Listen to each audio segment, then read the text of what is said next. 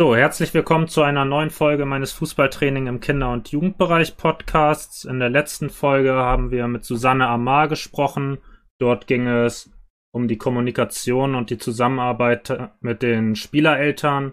Heute soll es um das Home Athletik Training gehen. Dafür habe ich Nils Heim zu Gast. Ja, Nils, stell dich einfach mal vor. Was sind deine Qualifikationen und ja, wer beschäftigt dich? Welche Vereine? Genau. Ja, sehr gerne. Erstmal danke für die Einladung zum Podcast. Freut mich immer sehr. Ja, mein Name ist Nils Heim, ich bin 30. Ähm, ich studiere Englisch, Geografie und Sport auf Lehramt, Sport als Drittfach.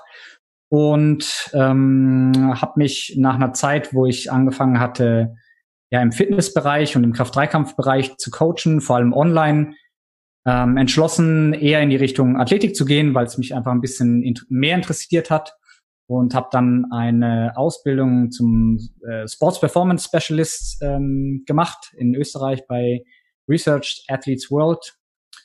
Und genau, da ähm, dann mir so ein bisschen die Basics angeeignet. Ähm, ansonsten bin ich ein großer Fan von Autodidakt, ähm, einfach um sich ja alles mögliche, alle möglichen Sichtweisen reinzuziehen und da sich eben selbst zu qualifizieren ähm, würde da mich da nie auf irgendwie nur auf die Lizenzen verlassen. Genau, ähm, das zur Qualifikation. Ähm, ansonsten bin ich Athletiktrainer für den TSV Schott Mainz von der U15 bis zur U19 in dem Bereich. Ähm, das sind ähm, von der Verbands von der Landesliga, Verbandsliga bis in die Regionalliga, also Regionalliga U19, Regionalliga U15, ähm, Landesliga U16 und Verbandsliga U17.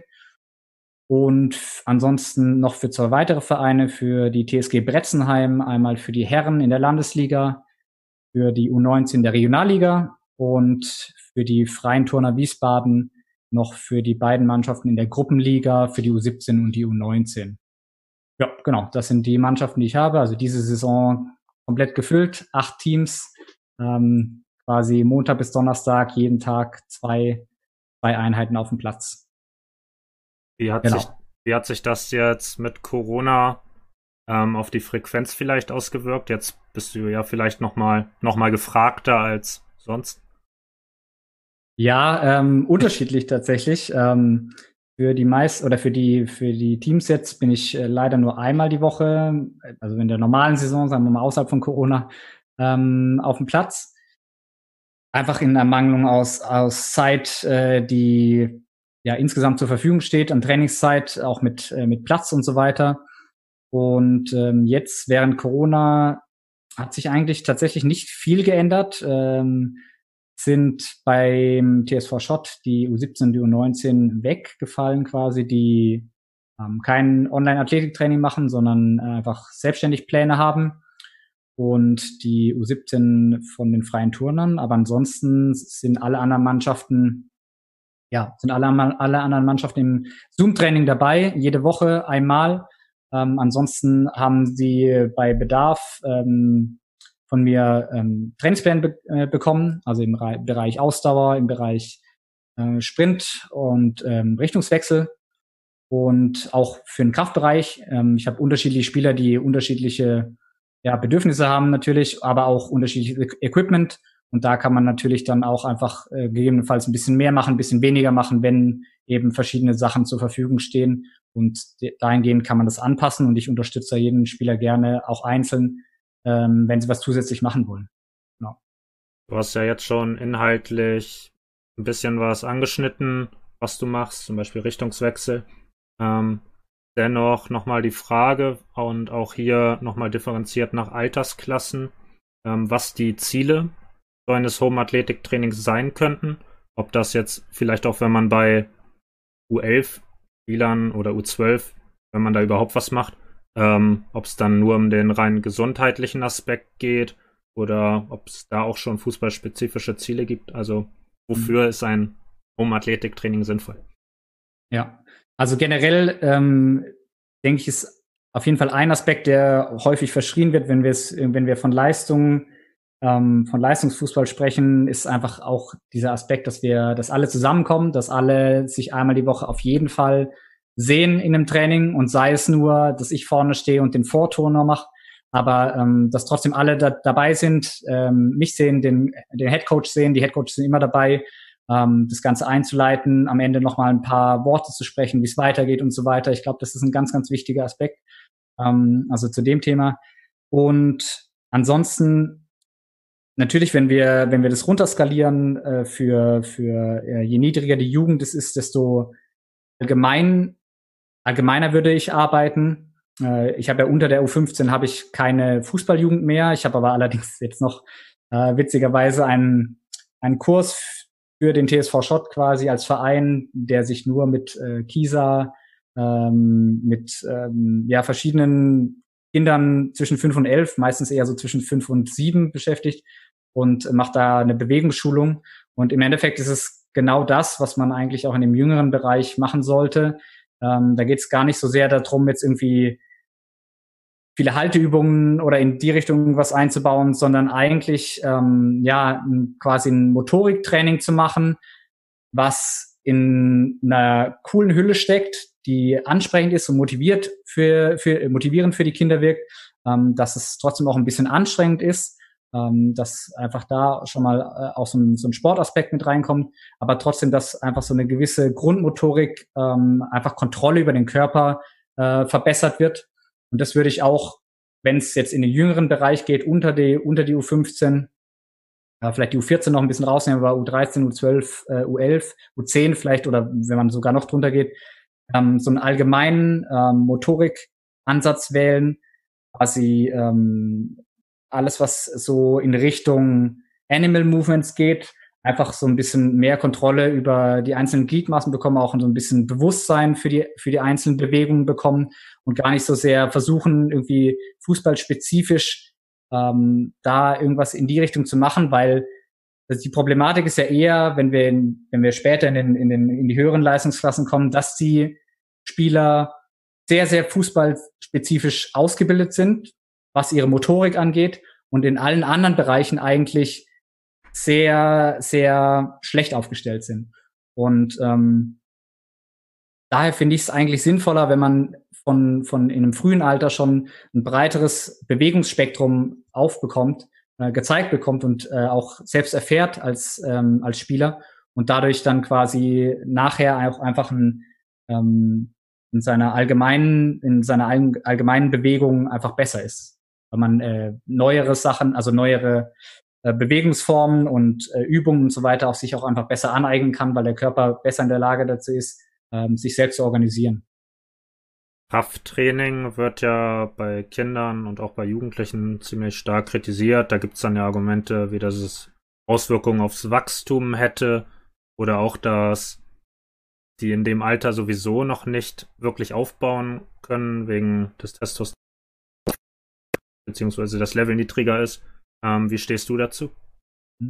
Ähm, ich sehe das überhaupt nicht so. die, die Sache ist natürlich, ähm, die Vorstellung, die viele davon haben, ist, dass man äh, Kindern mit zehn Jahren irgendwie eine Handel auf den Rücken packt und äh, die dann darunter halt zusammenbrechen und äh, dadurch dann am besten noch schrumpfen, statt zu wachsen.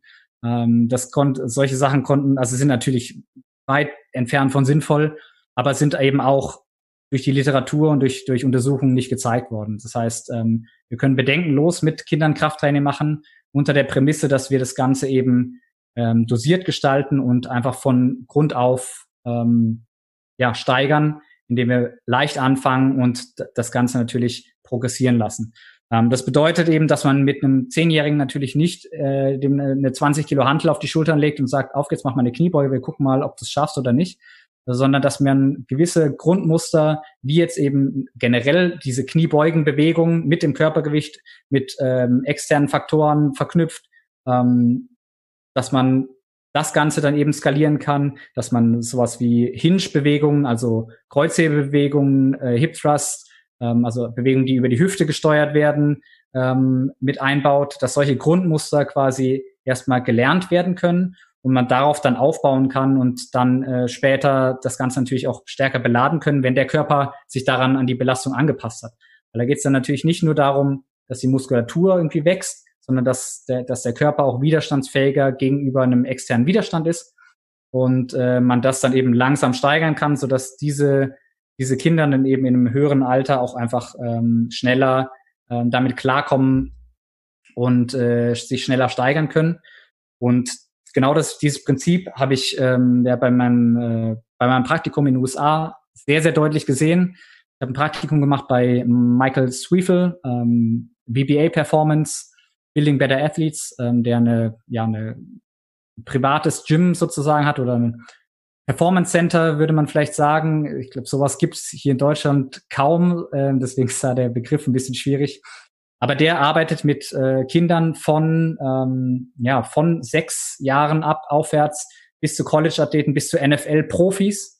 Äh, also die absolute Elite, was, was, was ähm, Athletik angeht.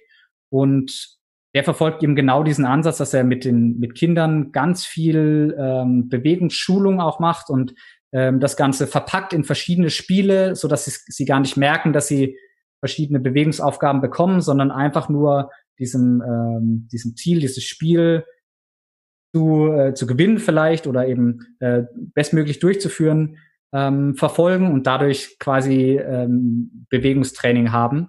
Und ähm, wenn sie dann eher Richtung 8, 9, 10, 11 gehen, dann äh, wird angefangen mit, äh, mit Zusatz ähm, oder mit, mit Hilfen quasi ähm, ein Krafttraining zu machen, aber eben in dem Ansatz, dass äh, zum Beispiel angefangen wird, Kniebeugen mit dem eigenen Körpergewicht, dann aber nicht einfach nur stumpf, wir machen jetzt drei Sätze, acht Wiederholungen, du machst jetzt die Kniebeuge, sondern dass eine Bewegungsaufgabe dazu kommt. Zum Beispiel, wir machen jetzt Kniebeugen mit dem eigenen Körpergewicht, aber die, äh, die Aufgabe ist es, keine Wiederholung darf so aus, aussehen wie die letzte Wiederholung. Ähm, sodass quasi da auch einfach schon so ein bisschen Kreativität mit reinfließt, dass das Ganze nicht langweilig wird und trotzdem äh, ein Bewegungslernen stattfindet. Und, ähm, und dann wird es eben angefangen mit sub, sehr, sehr submaximalen Gewichten im Bereich, äh, wenn wir jetzt Richtung 10, 12, ähm, 13, 14 Jahre äh, gehen, mit sehr submaximalen Gewichten ähm, die Grundbewegungen zu machen, zum Beispiel eben Kniebeugen, zum Beispiel Kreuzheben. Ähm, er arbeitet sehr viel mit Trap Bars ähm, und solche Geschichten. Und dann später eben ähm, das Ganze eben hochskaliert und wenn die dann eben in der Highschool sind, mit 15, 16, 17, 18, äh, und dann aufs College gehen, dann wird das Ganze eben hochgefahren, wenn der Körper leistungsfähiger ist, wenn es eben darum geht, auch Muskulatur aufzubauen, gerade wenn es um Sportarten, um Kontaktsportarten geht oder Kollisionssportarten wie Football, ähm, da natürlich ein gewisses Maß an Hypertrophie auch einfach nötig ist.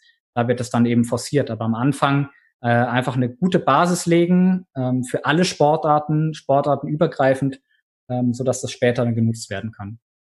Ähm, wenn du sagst, dass eine Aufgabe jetzt bei der Kniebeuge zum Beispiel wäre, dass keine äh, Ausführung so aussieht wie die Wiederholung davor. Ähm, geht es dann nur darum, Kreativität reinzubringen oder geht es auch darum, ähm, den differenziellen Lernansatz zu beachten? Weil der wäre das ja quasi.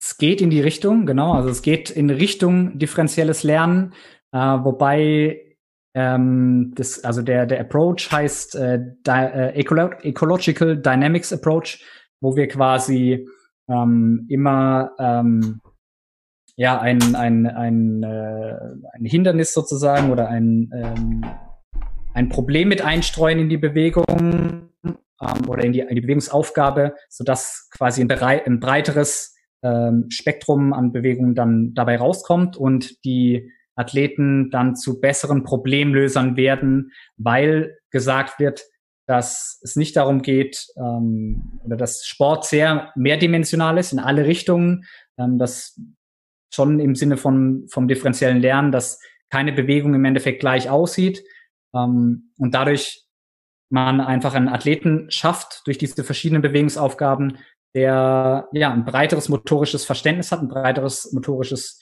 äh, Muster auch hat und verschiedene Bewegungen einfach besser ausführen kann und dadurch zu einem ähm, ja zu einem besseren Problemlöser wird. Das heißt, die Kreativität ist einfach das, was die was die Athleten in dem Fall dann dabei hält und ähm, diese Aufgabe besser erfüllen lässt und ähm, einfach motiviert, da auch einfach besser dabei zu bleiben und sich eben neue über, äh, neue Sachen zu überlegen, neue Bewegungen.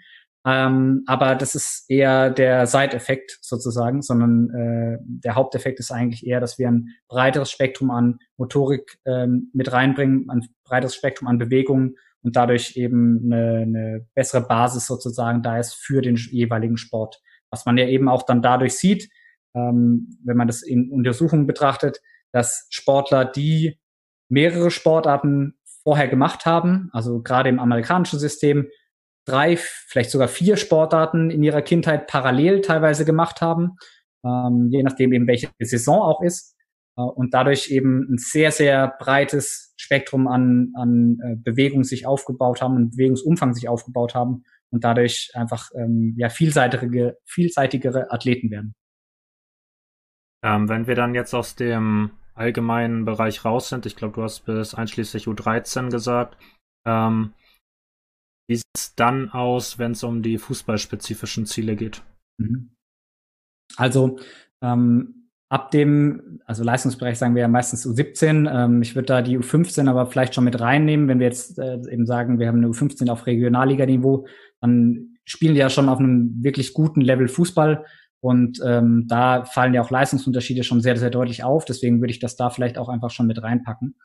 Und ähm, was das angeht, kann man ähm, in dem Bereich auf jeden Fall auch schon fußballspezifisch ist ein bisschen schwierig, aber äh, würde sagen Spielsportart spezifisch arbeiten, indem wir indem wir Sprünge mit reinbringen, einfach um die äh, die Sprungkraft zu erhalten ähm, als als als Hauptding, die Sprungkraft zu erhalten, äh, im besten Fall natürlich zu verbessern ähm, und die die ganze ja die ganze Kette von Hüfte über Knie, über Knöchel auch einfach an die Gewöhnung, äh, an die an die Belastung gewöhnt zu lassen, so dass äh, dann nicht beim ersten Mal, ähm, wenn wir auf dem Platz stehen, wieder und die Möglichkeit wieder haben, dass das zum ersten Mal kommt. Weswegen ich auch in, in solche Pläne, wenn wir jetzt ähm, entweder wir haben jetzt einen Speedplan oder oder einen ähm, Plan, Plan mit äh, für Speedtraining und Richtungswechsel ähm, eben eigentlich immer irgendwas an Richtungswechsel mit reinpacke, wenn das nicht geht und das nicht gewünscht ist oder die Spieler das nicht zusätzlich bekommen sollen, dann packe ich eigentlich immer ähm, in den Konditionsplan auch ein, äh, ein Training mit ein, wo wir eine Art Pendellauf haben. Das ist dann natürlich sehr runterskaliert, sprich äh, von der Intensität her deutlich niedriger, aber es äh, bringt einfach diesen Gewöhnungseffekt, dass, dass wir, dass wir an diese Richtungswechsel gewöhnt bleiben. Und äh, das ist, glaube ich, ein wichtiger Punkt, weil viel zu häufig sich einfach nur darauf verlassen wird, das äh, ja, geht man joggen, am besten Fall, was ich jetzt gerade letztes gehört habe, Nachwuchsleistungszentrum U17 äh, Bundesliga, äh, wo die Spieler ähm, dreimal zehn Kilometer ähm, joggen sollten. Das war der Laufplan. Anderer Fall ähm, U17 Regionalliga äh, in der Vorbereitung bitte jeden Tag sechs Kilometer laufen. Und da fragt man sich schon, was, äh, was dabei der Gedanke ist. Und deswegen ähm, finde ich, ist es eben sehr sinnvoll, da Richtungswechsel mit einzubauen und fürs Home-Training eben das Ganze einigermaßen kompensieren zu können, eben über, über Sprünge, die Sprungkraft zu erhalten, Explosivkraft ein bisschen dabei zu halten und ansonsten alle Muskulatur, die wir beteiligt haben beim Fußball und zu selten trainieren können oder zu, die zu selten trainiert wird, jetzt gerade die, äh, der, die Adduktoren und der hintere Oberschenkel, ähm, das eben noch ein bisschen zu, ja, zu fokussieren und da eben vers vers zu versuchen, dort stärker zu werden, eine höhere, ähm, höhere Widerstandsfähigkeit reinzubekommen. Und wenn man es auf Fußball spezifisch sehen will oder sagen möchte, dann wäre das quasi der Part, der äh, die vielleicht da ein bisschen unterscheidet zu anderen Sportarten dann. Nun haben wir über die Ziele gesprochen. Jetzt soll es darum gehen, wie das in der Umsetzung aussieht. Denn gerade da haben, glaube ich, viele Fußballtrainer große Probleme. Merkt das oft so in den sozialen Netzwerken, dann wird nach Übungen gefragt. Allerdings bringt es einem ja jetzt wenig, einfach solche Übungen zu bekommen und nicht den Grundgedanke dahinter zu verstehen. Deshalb, was ist dir bei der Umsetzung methodisch wichtig? Ähm, und auch wie wählt man die Übung aus?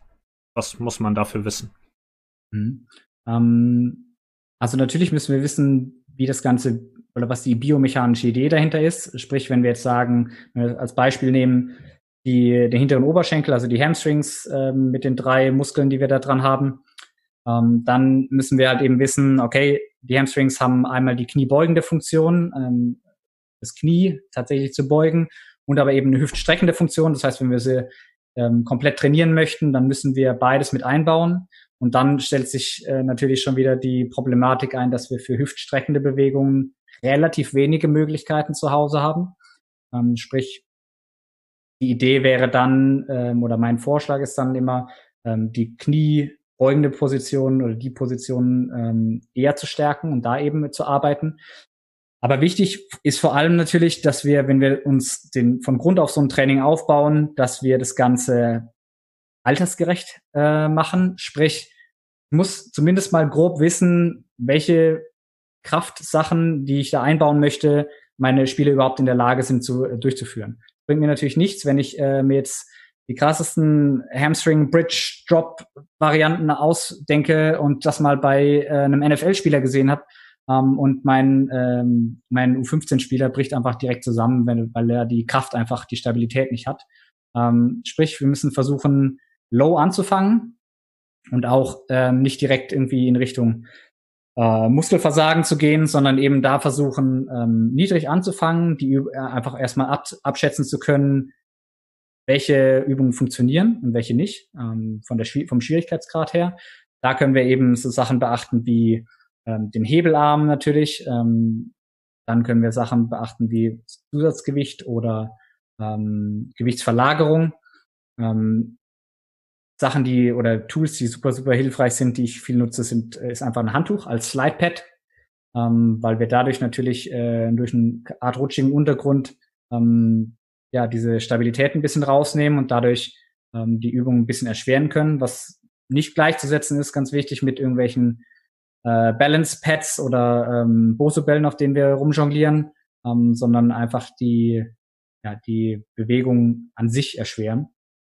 Und so versuche ich eben das Ganze ein bisschen aufzubauen. Äh, für meine U15 ist das Training natürlich einfacher als äh, für die Herren. Ähm, und bei den, je älter die, die Sportler sind, desto mehr kann man natürlich auch dann eher in Richtung Hypertrophie noch so ein bisschen arbeiten. Wenn wir jetzt gerade so ein Home-Training haben, dann ist natürlich auch ganz wichtig zu beachten, wenn wir keine Gewichte haben, dann ähm, müssen wir, wenn wir, wenn ein Ziel Hypertrophie ist und wir eben innerhalb der Übung nicht so viel Spannung hinbekommen oder nicht so viel Widerstand hinbekommen, dass wir ähm, uns da im Kraft, Maximalkraftbereich irgendwo bewegen können, sondern eher über äh, Hypertrophie und die, die, die Akkumulation von, ähm, von Ermüdung im Muskel arbeiten wollen und da vielleicht einen Effekt erzielen wollen, dann müssen wir eben immer schauen, ähm, ja, dass wir das äh, altersgerecht machen, dass wir es eben eher mit den höheren Jugenden machen, wo auch, wie du vorhin schon angesprochen hast, natürlich das äh, hormonelle äh, Milieu dann eben da ist, dass solche, dass solche Sachen dann eben auch Effekte haben. Aber wenn eben solche Übungen noch nicht schwer genug sind, ähm, dann muss man natürlich äh, das Ganze über Wiederholung dann eben ein bisschen ja, schwieriger machen und da eben eher ans Muskelversagen gehen, dass wir tatsächlich da auch in die Richtung gehen Effekt haben. Weil man muss sich ja immer überlegen, ähm, wir haben nicht die Möglichkeit, äh, wie bei einer Kniebeuge jetzt ganz einfach gesagt, das Ganze 2,5 Kilo jede Woche zu steigern und da eben so eine wirklich äh, lineare Progression aufzubauen, sondern wir müssen eben schauen, dass wir ähm, vielleicht eher schon am Maximum arbeiten und da eben versuchen, das Ganze zu erhöhen. Sprich, wenn wir jetzt so eine Kniebeugenbewegung äh, nehmen, eine weitbeinige Kniebeuge ist zu einfach für alle eigentlich. Also da braucht man gar nicht erst mit der U15 anfangen oder auch äh, drunter. Ähm, selbst ein Zehnjähriger macht dir, ähm, weiß nicht wie viele, 20 Kniebeugen, weil die Kraft im vorderen Oberschenkel für einen Fußballer ja normalerweise absolut kein Problem darstellt. Aber nehmen wir das eine Bein weg und machen das Ganze einbeinig, zum Beispiel als, ähm, als Skater Squat, als Skater Kniebeuge oder eben als Pistol Squat, also wo wir das Bein nach vorne wegstrecken, dann ist das Ganze natürlich schon mal eine ganz andere Hausnummer und wir können das Ganze schon deutlich schwieriger gestalten. Dann können wir Tempi, äh, also das Tempo manipulieren, indem wir zum Beispiel die Abwärtsbewegung deutlich, deutlich verlangsamen. Habe ich zum Beispiel gerade erst gestern gemacht mit meiner Herrenmannschaft. Skater Squats mit fünfsekundiger Negative. Also mit fünfsekündiger Abwärtsbewegung, einfach um die Widerstandskraft des Muskels in der Exzentrik zu verbessern und äh, motorische Kontrolle auch einfach zu forcieren, weil wenn wir runterrauschen, und kein Tempo vorgeben, dann wird die Übung meist ein bisschen schlampig. Äh, die Ausführung wird zu schnell und äh, es geht gar nicht so sehr um Kontrolle, sondern eigentlich nur, wie kann ich das Rumgeeier am besten ausgleichen. Und so können wir zum Beispiel äh, den Teil eben auch noch erschweren und aber zu unserem Vorteil auch nutzen.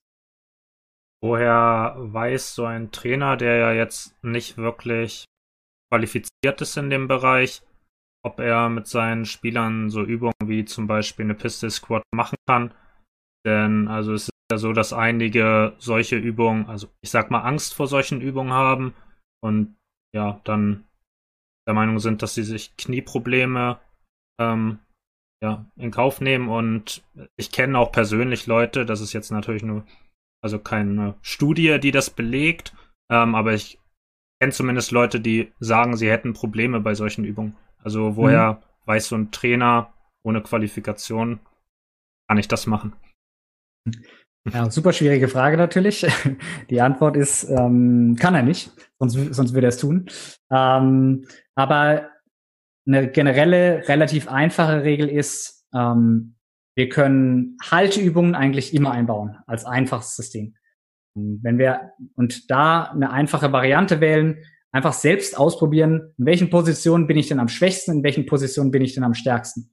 Wenn wir damit anfangen, wenn, wenn wir jetzt eben eine Kniebeuge zum Beispiel nehmen, äh, würden wir jetzt zum Beispiel, würden wir jetzt mit alten, äh, mit alten Menschen das Ganze machen, dann würden wir natürlich nicht direkt einbeinig äh, hingehen und eine Pistol Squat probieren, sondern wir würden erstmal mit einer beidbeinigen Kniebeuge anfangen und die pausiert machen zum Beispiel auf einer Viertelkniebeuge. Sprich, ganz leichte Beugen der Hüfte, da starten, halten, wieder aufstehen. Dann eben irgendwo uns tiefer arbeiten und genau das gleiche Prinzip kann ein Trainer, der sich noch nicht so viel mit der Materie beschäftigt hat, ähm, da reinarbeiten, indem wir sagen, okay, alte Position ist überhaupt kein Problem. Wo können wir das einbauen? In eine normale Kniebeuge. Wenn das zu einfach ist, können, können wir das Ganze halb einbeinig machen, wie zum Beispiel ein Split Squat, also eine, einen Ausfallschritt. Den halten, den erst oben halten, dann ein bisschen weiter runter, äh, runterarbeiten und irgendwann ganz unten halten. Auch übrigens eine super gute Übung, gerade für eben solche Sachen wie Knieprobleme, gerade im Patella-Bereich, also direkt unter der Kniescheibe, treten ja für im Fußball relativ häufig auf. Ähm, ist auch super, super sinnvoll dann für die Kniegesundheit, gerade solche Haltesachen einzubauen, ähm, wenn man die Spieler dann natürlich auch darüber aufklärt und eben sagt, okay, ähm, ganz wichtig, es kann sein, dass du am Anfang vielleicht, dass es sich ein bisschen ungut anfühlt. Ähm, es wird aber besser, gerade durch diese Haltesachen. Und dann eben braucht man natürlich auch einen gewissen Buy-in bei den Spielern, indem man äh, das Vertrauen hat oder eben nicht hat und es sich erarbeiten muss.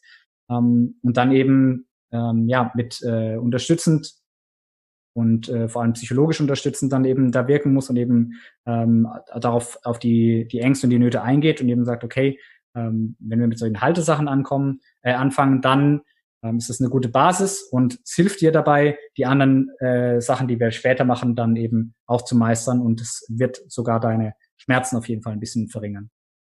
Und wenn wir damit äh, eine gute Basis geschaffen haben, ähm, gerade wenn, wenn wir jetzt im Unter- und Jugendbereich sind, wo wir vielleicht ein bisschen Krafttraining einbauen wollen, ähm, die Spieler aber eben noch nicht stark genug sind für diverse andere Kraftübungen, dann können wir mit Halteübungen super gut anfangen. Gerade Ausfallschritte eignen sich da mega gut für, einfach weil ich relativ weit oben anfangen kann, da die Zeiten steigern, dann arbeite ich mich weiter runter, bis ich eben irgendwann mit dem anderen Knie relativ knapp über dem Boden bin. Wenn wir diese Haltebasis haben, dann können wir in einen Bereich der Exzentrik gehen, sprich die Abwärtsbewegung akzentuieren, ähm, weil wir in der Abwärtsbewegung immer oder in der Exzentrik immer stärker sind als in der Konzentrik. Das heißt, ähm, wir können die Kniebeuge, wir fangen an, die Kniebeuge einbeinig zu machen, aber äh, wir machen sie nur abwärts. Sprich, wir nehmen uns einen Stuhl hin, nehmen uns äh, das Sofa hin. Ähm, jeder hat, kann, hat irgendwas in der Art zu Hause und kann das auch mit den Spiel, äh, die Spieler können das auch in ihrem Zimmer machen. Und äh, dann fange ich an, langsam mich runterzuarbeiten. Ich mache, sage äh, an, wir machen drei Sekunden uns abwärts absetzen und ähm, wir gehen beidbeinig wieder hoch. Dann mache ich das Ganze fünf Sekunden. Dann mache ich das Ganze tiefer, sprich nicht mehr auf einen hohen Stuhl, sondern vielleicht aufs Bett, aufs Sofa, um da mehr Kontrolle über die unteren Teile Bewegung zu erhalten. Und irgendwann kann ich das Ganze dann natürlich äh, vielleicht frei machen als höchste Stufe, wo es dann um ähm, Exzentrik, Konzentrik beides zusammengeht und vielleicht die Konzentrik sogar dann eben explosiv, um da eben auch wirklich einen Leistungseffekt im Sinne der Explosivität oder der Schnellkraft zu bekommen.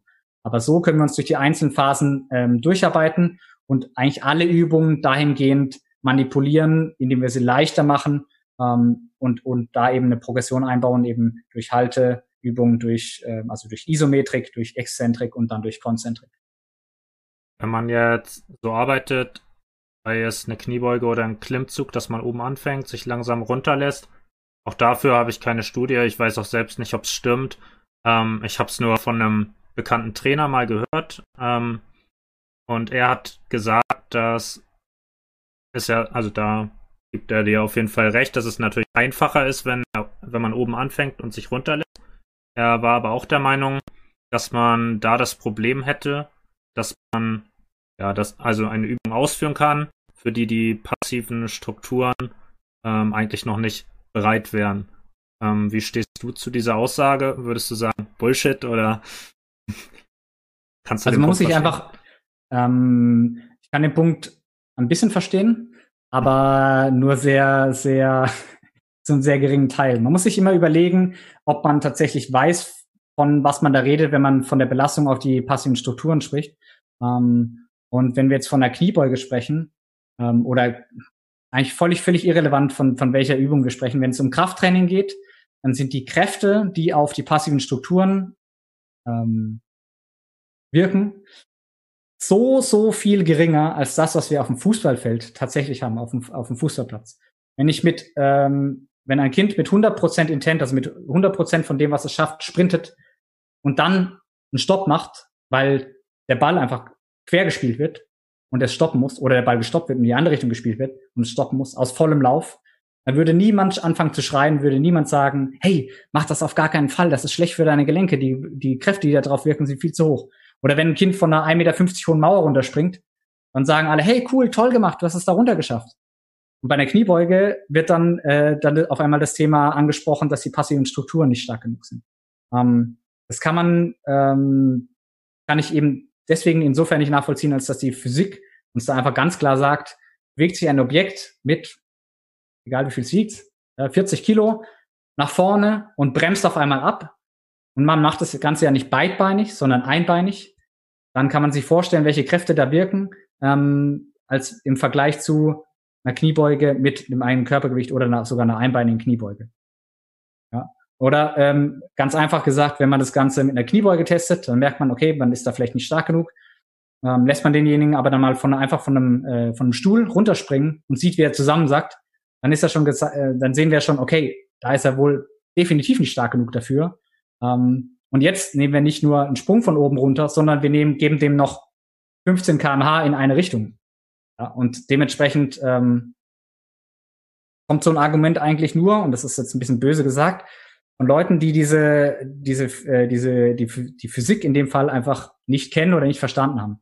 Weil die, die, der Druck, der oder die, die Kraft, die da auf die passiven Strukturen wirkt, deutlich, deutlich geringer ist als all das, was wir beim ähm, auf dem Fußballplatz ähm, ja, haben. Und daher braucht man sich, was das angeht, überhaupt keine Gedanken machen. Ähm, wie gesagt, wichtig ist einfach nur, Krafttraining muss man von unten auf aufbauen. Genauso, und ist genau das Gleiche, wie wir es beim Fußball auch machen würden. Wenn wir einen Spieler haben oder wenn wir jetzt eben gerade durch diese Lockdown-Pause zum Beispiel haben, dann äh, fangen wir auch nicht bei 100 Prozent an, wenn wir schlau sind und das Ganze ein bisschen planen.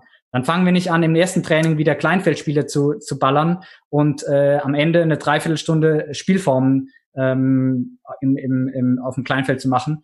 Ähm, und weil es einfach nicht sinnvoll ist von der Belastungssteuerung. Belastungssteuerung wird ja immer so als Buzzword immer so reingekickt und ähm, da wird sich auf einmal viel Gedanken darum gemacht.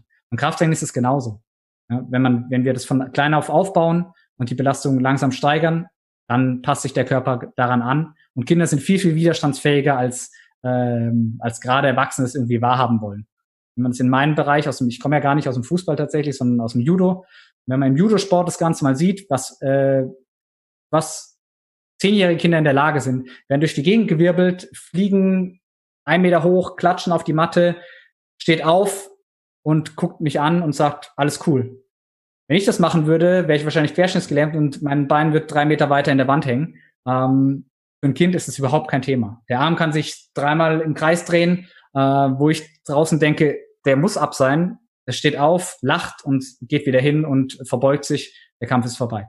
Also ähm, da muss man einfach ein bisschen aufpassen, dass man, sein, dass man nicht denkt, muss die Kinder überbehüten, äh, nur weil man ein falsches Verständnis davon hat, was beim Krafttraining eigentlich passiert. Ähm, wenn wir jetzt noch mal einen Schritt zurückgehen zur Übungsauswahl, ähm, hast du ja schon Beispiele genannt, ähm, zum Beispiel, dass man sich die Frage stellt, welche Aufgabe hat ein Muskel, um, dann weiß man, wie man den trainiert. Hm, ist es jetzt sinnvoll, dass ein Trainer sich jedes Mal die Frage stellt, welchen Muskel möchte ich trainieren oder ist es da sinnvoller, ähm, so einen Ansatz zu wählen, dass man nach Bewegungsmustern geht? Also es gibt ja sowas wie vertikale Zugübungen, Zug horizontal, Druck vertikal und so weiter. Genau. Ja, nee, würde ich auf jeden Fall, ähm, ist ein guter Punkt. Ähm, was ich damit eben meinte, mit was ich vorhin gesagt habe, mit der Biomechanik, ist einfach, dass uns bewusst sein muss, äh, wie die Bewegungen gesteuert werden, durch welche Muskeln. Und das ist äh, vollkommen richtig gesagt. Ein Trainingsplan, das bezieht sich jetzt gar nicht nur darauf, sondern allgemein, wenn wir Krafttrainingspläne erstellen, oder ich, ähm, dann geht es immer darum, ähm, die ganzen Bewegungsmuster, die Bewegungsmuster unterzubekommen.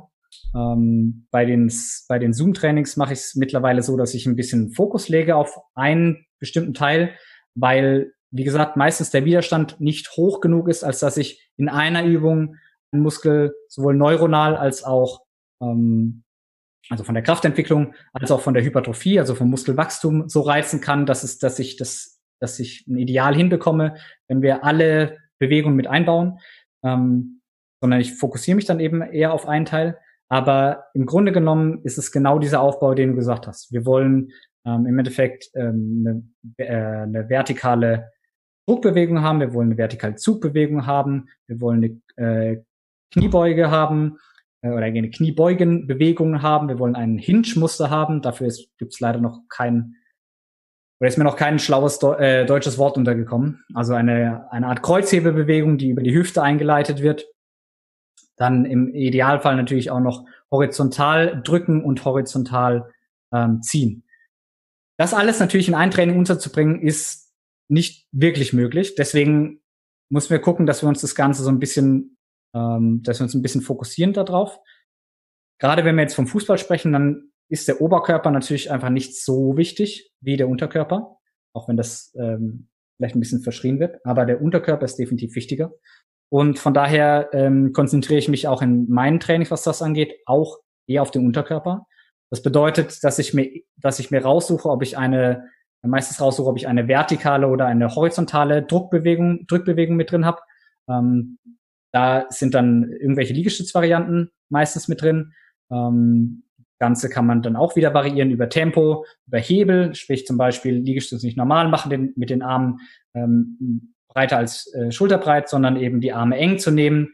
Ähm, halb einbein, äh, halb einbeinig, halb einarmig, ähm, erhöht das Ganze.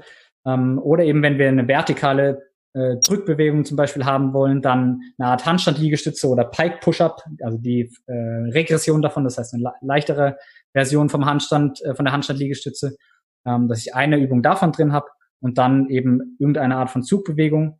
Wobei wir da auch wieder bei dem Problem sind, dass Zugbewegungen zu Hause immer ein bisschen mehr Kreativität erfordern und auch ähm, in der Ausführung der Organisation immer ein bisschen schwieriger sind.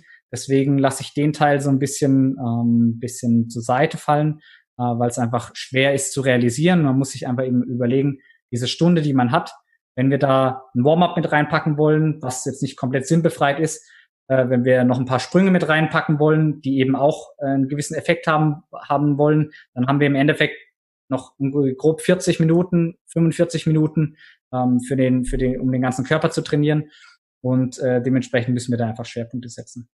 Aber wenn wir das jetzt Ganze mal ähm, bisschen praktisch aufdröseln, dann ähm, sind super hilfreiche Sachen, Supersätze zu verwenden. Sprich, ich nehme eine, eine Unterkörperübung, eine Oberkörperübung zusammen.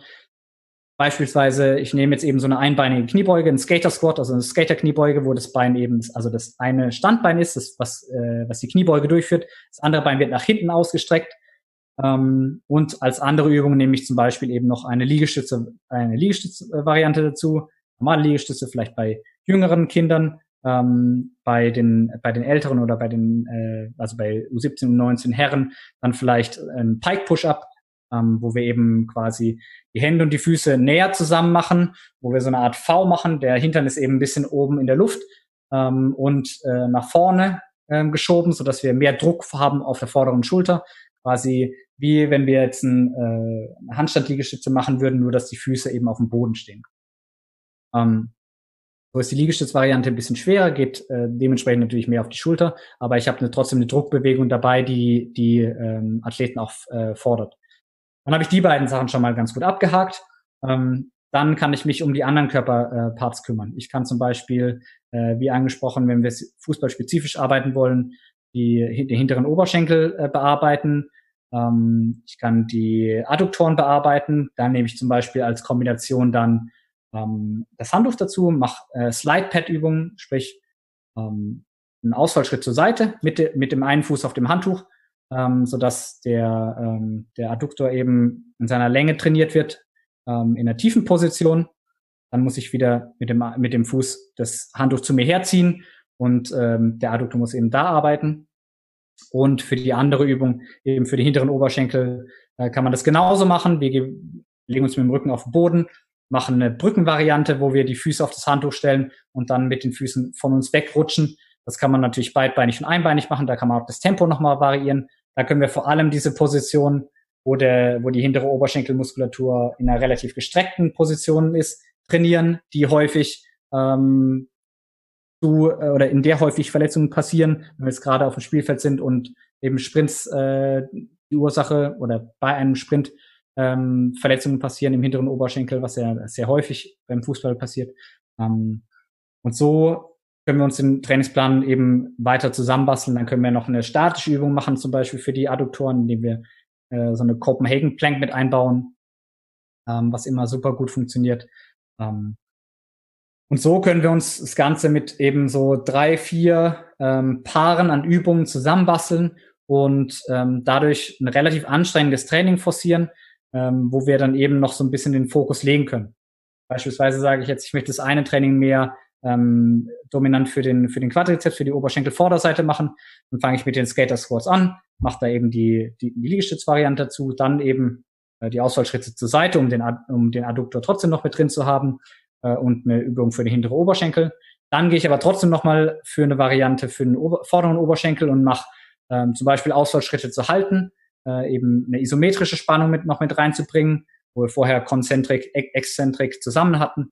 Ähm, oder ähm, diese Reverse Nordics, wo wir uns hinknien, mit gestreckter Hüfte uns dann nach hinten ähm, fallen lassen, beziehungsweise nach hinten absenken und wieder hochziehen, wo wir nochmal eine äh, betonte Exzentrik dabei haben. Und so kann ich eben gewisse, ähm, gewisse Foki setzen für diverse Muskulaturen, um da einfach noch ähm, ja, einen größeren Effekt zu erzielen.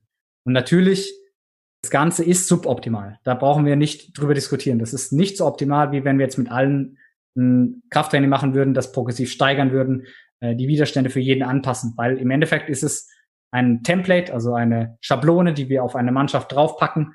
Und für, für die einen, weiß ich, ist das Training weniger anstrengend, für die anderen ist es ein bisschen anstrengender. Ähm, äh, genau. Und ähm, von daher kann man da natürlich noch anfangen, dass wir sagen, mache ich auch manchmal, ich sage dann, okay, wir machen 10 bis 15 Wiederholungen. Wenn es euch zu einfach ist, dann macht ihr 15 Wiederholungen. Wenn es euch, zu, wenn es äh, schwer genug ist, macht ihr 10 und so weiter. Aber da ist natürlich auch die Eigenverantwortung von jedem Spieler gefragt. Und da sind wir ehrlich, müssen wir einfach darauf hoffen, ähm, dass unser Buy-in, unser Vertrauen in das, was wir tun, so hoch ist, dass die Spieler ähm, da einfach Gas geben. Und bei manchen Spielern ist es immer so, dass egal, was wir machen, ob wir das Athletiktraining zu Hause machen, ob wir Athletiktraining auf dem Platz machen, ob wir Fußball machen, ähm, jeder hat seine Spezels, die nochmal einen extra Lauf machen und die, die eben den einen Lauf nur halb machen. Und so ist es bei dem Training auch. Ähm, ein Punkt, der jetzt noch nicht Sprache gekommen ist, ist die Frequenz. Also, und da ist es ja auch ein Punkt, dass es jetzt ein Unterschied ist, ob ich gerade im Lockdown bin und kein Mannschaftstraining habe oder ob es eben nebenher läuft. Denn ich glaube einfach, dass zweimal die Woche Training nicht sonderlich viel ist und man da in der Praxis gerade im Breitensport nicht wirklich so viel Zeit fürs Krafttraining oder generell fürs Athletiktraining hat. Ähm, also wie würdest du das mit der Trainingshäufigkeit einmal jetzt im Lockdown gestalten und wie würdest du es machen, wenn es nebenher läuft? Wenn wir jetzt nur vom Krafttraining zu Hause sprechen oder wenn wir von allgemeinem Krafttraining sprechen? Ähm, generell alles, was athletisch ist, okay. ähm, genau. Okay, ähm, also im, im Lockdown habe ich natürlich äh, trotzdem noch ein begrenztes Zeitbudget. ähm, also ich als Trainer, wenn ich das anleite, sprich, ähm, ich habe jetzt im Moment Montag bis Donnerstag jeden Tag ein bis zwei Trainings, meistens zwei. Ähm, sprich, von meiner Seite aus würde gar nicht mehr gehen. Also natürlich kann ich sagen, ich mache natürlich, biete euch gerne noch Freitag und Samstag und Sonntag an und am besten noch vormittags und nachmittags und so weiter. Aber ähm, das Ganze ist ja trotzdem immer noch halbwegs ehrenamtlich, ähm, auch was die Bezahlung angeht. Und tatsächlich hat man ja noch irgendwie äh, andere Sachen zu tun. Ähm, aber wenn wir es äh, ideal machen würden, dann wäre es natürlich deutlich sinnvoller, wenn wir das Ganze mehr als einmal die Woche machen. Sprich, wenn wir den, äh, wenn die Spieler das Ganze eigenständig nochmal äh, in einer vielleicht abgespeckteren, einfacheren Variante wählen und machen, ähm, dann kann man so ein gerade so ein Bodyweight-Training, was wir ja da machen, kann man drei, viermal die Woche definitiv durchführen. Kommt natürlich auf die Intensität drauf an. Gehen wir jedes Mal bis zum Muskelversagen, dann können wir das Ganze vielleicht ähm, eher dreimal machen ähm, und wählen die Übungen so, dass sie tatsächlich auch super, super anstrengend sind. Äh, machen wir das Ganze einfach nur so, ähm, so dass wir nicht bei jeder Übung zum Muskelversagen gehen, weil wir es vielleicht auch bei manchen Übungen gar nicht direkt können. Ähm, dann kann man es definitiv drei bis viermal die Woche machen. Ähm, das Ganze kann man natürlich auch variabler gestalten, so dass da verschiedene Trainingseinheiten sind. Aber natürlich sind wir limitiert in den Übungen, die wir zu Hause anbieten können, weil Equipment nicht da ist, weil ähm, ja für manche Bewegungen einfach das Ganze limitiert ist. Ja, ähm, gerade wie gesagt, wenn wir von ähm, hüftstreckenden Bewegungen sprechen, von ähm, die Hamstring-Dominanzen, wie jetzt eben Kreuzheber-Varianten oder so, dann kann man das kompensieren, indem man zum Beispiel äh, isometrisches Kreuzheben macht mit dem Handtuch, was ich dann einbaue, das auch beidbeinig und einbeinig und das Ganze darüber ein bisschen kompensiert. Aber das ist eben nur eine Haltevariation. Ähm, das Ganze ohne zu machen, würde dann tatsächlich nur über Widerstandsbänder, ähm, also wenn wir es konzentrisch und exzentrisch machen wollen, also in dynamische Bewegung, dann müsste man das Ganze mit Widerstandsbänder machen. Also für den, für den Lockdown oder die Zeit kann man ähm, sich so ein Programm, wenn man sich das erstellt oder eben der Trainer das erstellt, ruhig drei bis viermal machen. Da braucht man sich keine Gedanken darüber machen, dass man da irgendwie in irgendeine Art Übertraining kommt oder sonst was oder Probleme bekommt. Ähm, ansonsten findet Fußballtraining ja sowieso nicht statt, sprich diese ganze Ermüdungskomponente ist dabei, ist dabei sowieso raus. Wenn wir jetzt von ähm, Athletiktraining sprechen und ähm, den Lockdown mal ein bisschen wegwerfen, dann ähm, wäre es natürlich wünschenswert, wenn das mehrmals die Woche stattfinden würde und einfach ein Teil integriert vom Fußballtraining wäre oder davor zum Beispiel. Ähm, da sind wir jetzt zum Beispiel beim TSV Schott, äh, beim TSV Schott Mainz dabei, das eher zu implementieren und eben zu versuchen, dass, ähm, dass ich mit den Sportlern mehrmals pro Woche arbeiten kann. Erstmal wahrscheinlich zweimal.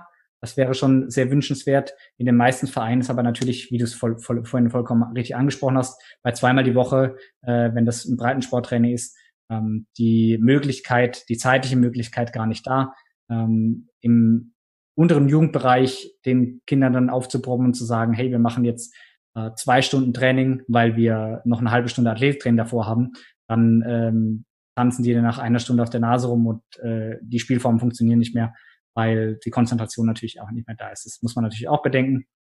Wenn wir jetzt einfach, wenn wir auf den Leistungsaspekt gehen und sagen, okay, wir wollen das Beste rausholen, dann ähm, ist es definitiv sinnvoll, ähm, das Ganze häufiger pro Woche zu machen. Ähm, im, Im Idealfall wäre natürlich auch noch Krafttraining an sich dabei, sprich Langhandkrafttraining, ähm, weil wir dadurch einfach natürlich das Potenzial, was, äh, was, was Verletzungsprävention angeht, was ähm, die physische Entwicklung angeht, was ähm, Leistungsparameter angeht, wie Kraft, Stabilität, äh, Schnellkraft, Explosivkraft und so weiter, alles äh, noch verbessern können. Ähm, und natürlich ist es auch sinnvoller, gerade sowas wie ähm, Geschwindigkeitstraining, also Speedtraining, Sprinttraining häufiger äh, pro Woche anzubieten und das eben zu machen, weil da natürlich auch ähm, Lerneffekte stattfinden, die wir durch häufigeres Training einfach deutlich besser ähm, einbringen können. Bei einmal die Woche ist natürlich der Lerneffekt, muss man ehrlich sagen, ähm, begrenzt. Und manche Sachen, bei manchen Sachen lohnt es sich nicht, ähm, da versuch, versuchen zu wollen, irgendwas zu ändern. Beispielsweise ähm, die Armtechnik beim Sprint oder die Armbewegung beim Sprint irgendwie großartig ummodeln zu lassen. Wenn ich jetzt einen U17-Spieler habe, der neu in die Mannschaft kommt, der äh, mit seinen Armen ganz, ganz komische Sachen macht und sich dadurch einfach selbst limitiert in seiner Geschwindigkeit ähm, oder auch in seiner Stabilität, äh, dann im Zweikampf, dann kann ich versuchen, ihm das bewusst zu machen. Ähm, aber in den meisten Fällen wird sowas bei einmal die Woche einfach untergehen. Einfach aus dem Grund, äh, sobald ein Ball wieder in die Mitte geworfen wird und dem Ball hinterhergegangen wird, der Fokus auf den Ball, nicht mehr auf den Arm und danach ist es raus. Das heißt, man müsste das viel mehr schrittweise, schrittweise anleiten und ähm, das dann eben ins Fußballtraining integrieren, sodass äh, da auch eine, eine Bewusstmachung von solchen Bewegungen stattfindet, damit das einen Effekt hat. Und das funktioniert natürlich auch viel, viel besser über mehrmals die Woche Training. Und ähm, wenn man, äh, wenn ich das Ganze jetzt eben bedenke, wie es äh, bei meinem Praktikum in den USA war, wo ich gesehen habe, dass Kinder ähm, zwei, drei, vier, teilweise fünfmal pro Woche in einer privaten Einrichtung eben wie diesem äh, Trainingscenter, in dem Performance Center, wo ich das Praktikum gemacht habe, waren, ähm, was bei denen möglich war in der motorischen Entwicklung, in der Entwicklung, was äh, Geschwindigkeit angeht, was Kraft angeht, ähm, was äh, Richtungswechseltraining, was Agilität und so weiter angeht, Wahrnehmung auch, dann ähm, sieht man einfach, was tatsächlich möglich ist, wenn so viel investiert wird.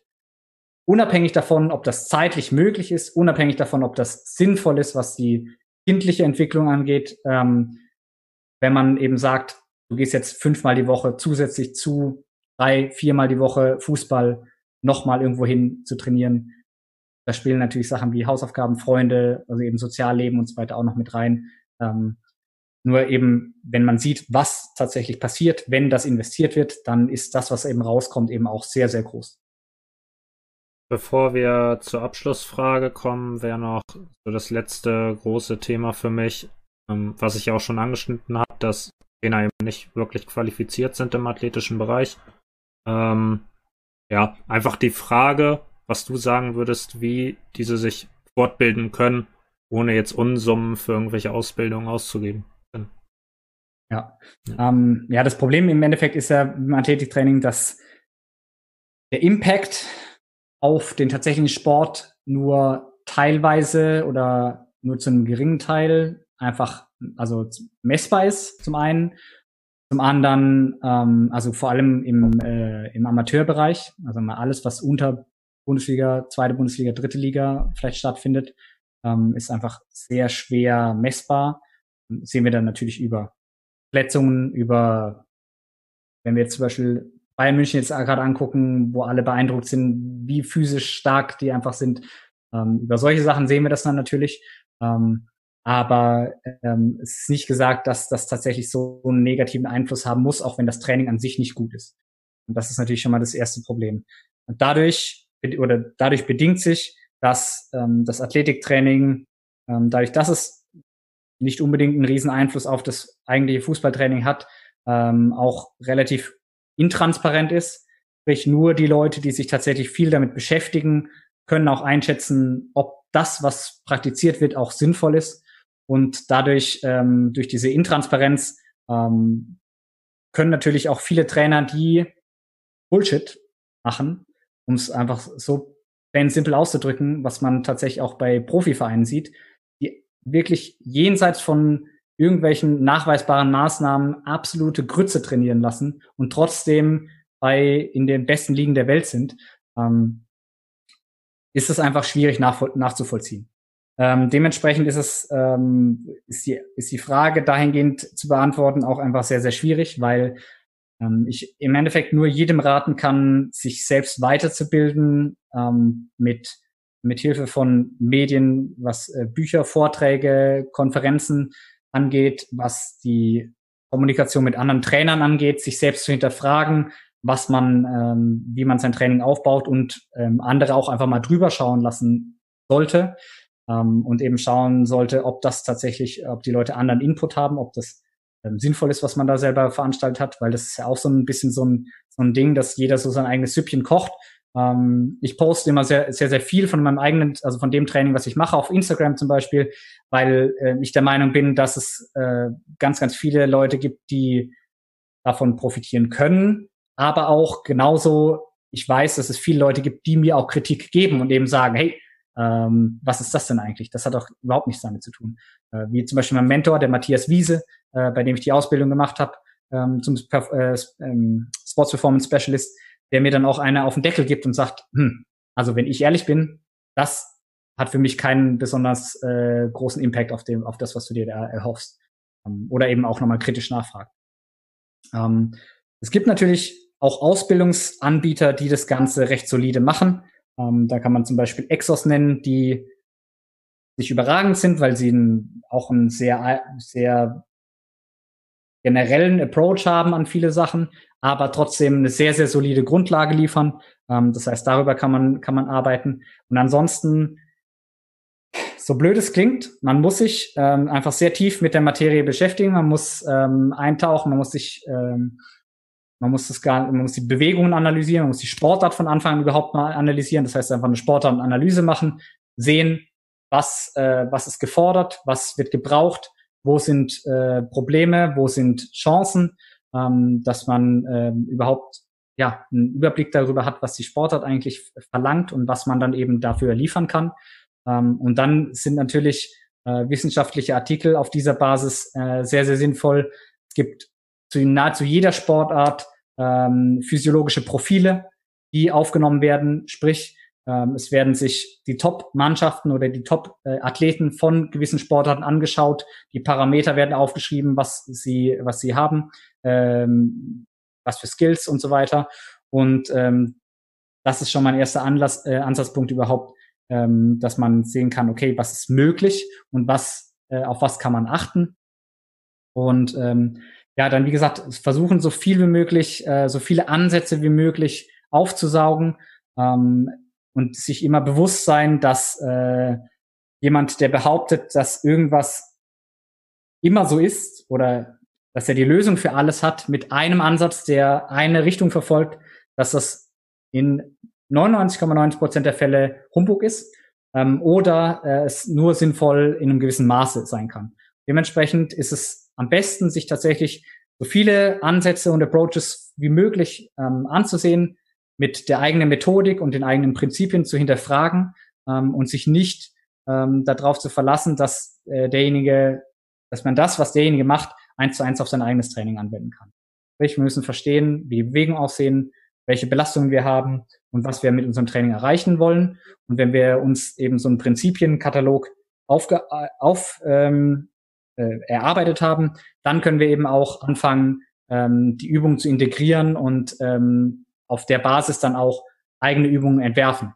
Ja, wenn ich weiß, ähm, auf welche Sachen es ankommt, wenn wir zum Beispiel von Richtungswechseln sprechen, ähm, dass wir ganz banal gesagt eine Komponente von, äh, von der ganzen Wahrnehmung haben, sprich eine kognitive Komponente der Verarbeitung äh, im Gehirn, der Augen und so weiter. Äh, und auf der anderen Seite eine physische Komponente, die dafür sorgt, kann ich diese, kann ich diesen Richtungswechsel überhaupt durchführen? Bin ich dazu physisch in der Lage oder fliege ich gleich aus der Kurve oder fliege auf die Schnauze?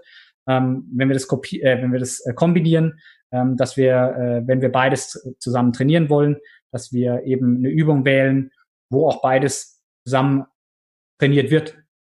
Und wir eben nicht ähm, beispielsweise uns nur darauf verlassen, dass wir einen Hütchendrill haben, wo die Strecke vorgegeben ist, wo der Richtungswechsel an einer Stelle stattfindet, ähm, sondern eben ähm, das vielleicht als Basis für die physische Komponente nehmen und dann eben aber äh, eine andere äh, Form dazu nehmen, wo ein, ein anderer äh, äh, Spieler gelesen werden muss und dementsprechend dann darauf reagiert werden muss.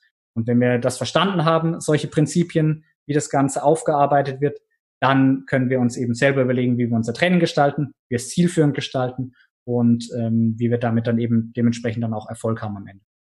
Ihr habt von der Deutschen Kraft- und Konditionstrainerakademie ja so ein, ja, soll ich sagen, so Guidelines für ein Home-Athletik-Training. Ähm, das verlinke ich dann nochmal und dann kommen wir auch schon zur Abschlussfrage. Die wäre, was deine Top 3 Tipps für ein Home-Athletik-Training sind, wenn man das jetzt nochmal Revue passieren lässt. Ja. Also auf jeden Fall, ähm, es darf anstrengend sein, es soll anstrengend sein. Spieler sollen definitiv merken, dass äh, man was leisten muss. Ähm, ganz wichtig, Kontrolle sollte da sein. Sprich, wenn wir Zoom-Training machen, alle Spieler versuchen dahin zu bekommen, dass sie das überhaupt machen. Also alle Spieler versuchen reinzubekommen, das als Team-Event äh, sehen und das als Team-Event propagieren. Dementsprechend auch alle machen die Kamera an, alle sagen am Anfang Hallo. Ähm, am Anfang hat man vielleicht noch zwei, drei Minuten einfach, um ein bisschen zu scherzen, ein bisschen Spaß zu machen, ähm, bevor es dann losgeht. Aber alle haben die Kamera an. Ähm, ich korrigiere als Trainer eben, dass, damit ich sicher sein kann, dass die Übung auch so durchgeführt wird, wie ich mir das vorstelle. Das de definitiv. Und als drittes, ähm, vielleicht Vielseitigkeit mit reinzubringen. Ähm, Versuche immer das Training ein kleines bisschen anders zu gestalten, sodass äh, das Ganze auch nicht so vorhersehbar wird und ein bisschen langweilig wird, sondern ähm, ja das Ganze auch ein bisschen ähm, ja nicht oder wie sagt man am besten, dass das Ganze nicht von vornherein klar ist, wie es abläuft, sondern eben, ähm, wie gesagt, heute ist mal der Fokus mehr auf der vorderen Kette, dann machen, wird später eine Übung reingeworfen, die vielleicht vorher mal am Anfang da war und ähm, ähm, dann eben da vielleicht ein bisschen mehr Ermüdung da ist und ähm, einfach den Spielern klar machen, dass es wichtig ist, ähm, sowas mitzunehmen, ähm, dass das im Moment das Beste ist, was wir zusammen trainieren können ähm, und diesen einfach dieses Vertrauen in die Spieler äh, oder von den Spielern quasi ähm, einfordern und eben ähm, ihnen bewusst machen, dass das, was wir da äh, im Moment machen über Zoom, einfach das Beste ist, was wir im Moment tun können, weil wir nicht auf Platz können und dass es deswegen sinnvoll ist, ähm, das auch durchzuziehen. Dementsprechend muss es anstrengend sein, dass wir ähm, auch einfach mehr oder dass die Spieler auch merken, ähm, das kann einen gewissen Effekt haben und ich werde besser. Und das Ganze natürlich damit entsprechend progressiv steigern. Sprich, wenn wir Ausfallschritte halten machen, dann machen wir die eine Woche vielleicht 60 Sekunden, die nächste Woche vielleicht ähm, eine Minute 20, dann eine Minute 40 und so weiter, arbeiten uns hoch und das Ganze auch wieder dann äh, wiedergeben an die, an die Spieler und sagen, hey, schaut mal her. Am Anfang, vor vier Wochen, seid ihr bei 60 Sekunden komplett gestorben. Jetzt machen wir hier zwei Minuten und jetzt zieht es alle durch und es ist keiner dabei, der vorher aufgibt. Alle sind dabei, alle ziehen es durch, alle sind mental dabei, ähm, ihr seid alle stärker geworden, ihr seid alle mental widerstandsfähiger geworden. Das ist doch eine geile Sache. Und wenn man das eben so ein bisschen kombiniert, dann denke ich, hat man ein ganz gutes Rezept dafür, dass es, ähm, dass es auch durchgezogen wird, dass es ähm, angenommen wird. Und wenn man da die Wichtigkeit betont und eben mit seiner Mannschaft natürlich auch von vornherein ein gutes kommunikatives Verhältnis hat, dann ähm, haben wir auch da auf jeden Fall ein Training, was äh, zumindest äh, den ja, besten, in Anführungszeichen, den besten Effekt hat, den wir in, unter, unter den Umständen erzielen können. Auf jeden Fall drei spannende Tipps. Und jetzt nochmal für die Zuhörer. Ich kann schon neue Gäste ankündigen. Wir werden einmal einen Sportpsychologen vom Schnelligkeitszentrum Berlin im Gespräch haben. Da hatten wir auch schon eine Folge zum Thema Ernährung. Und ich habe jetzt auch neulich eine Zusage von Peter Hyballa bekommen. Da wird es darum gehen, was Spieler heutzutage können müssen und was ein Trainer können muss, um die Spieler dazu zu befähigen und eben auch, wie man vielleicht die Trainerausbildung optimieren kann. Das ist, glaube ich, nochmal ziemlich interessant. Und dann ja. wünsche ich euch viel Spaß bei dieser Folge, die ihr dann hoffentlich gehört habt und schönen Tag noch. So, herzlich willkommen